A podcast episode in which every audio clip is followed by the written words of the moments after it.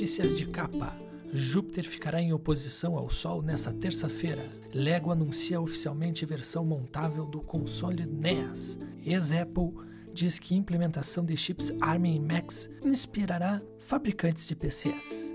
Coronavírus, últimas notícias e o que sabemos até a terça-feira. Nada além da mesma coisa de sempre. Prefeito de São Vicente, em São Paulo, briga com vizinho, alega legítima defesa, é dedo no olho e tapa na cara. Reino Unido bane Huawei e suas redes, definindo remoção de equipamentos até 2027. É o Madureira, nova camisa do Barcelona gera piada entre brasileiros. É, virou Madureira, hein? Dark Web, França prende mais um pedófilo mais procurado do mundo. O que, que achou, hein? Após pressão da Apple, Foxconn investirá um bilhão de dólares em novas instalações na Índia, terra da Dalai Lama.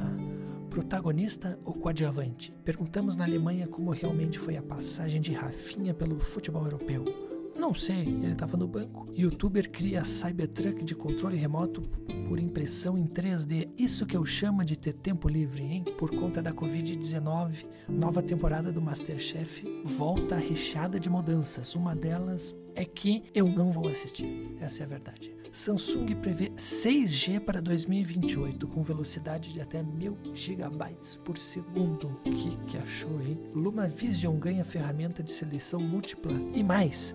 Ulisses e Fiddly são atualizados para o iOS. Juíza diz que o uso de spray pela FIFA não viola patente. Entidade celebra. E é isso aí, bichão.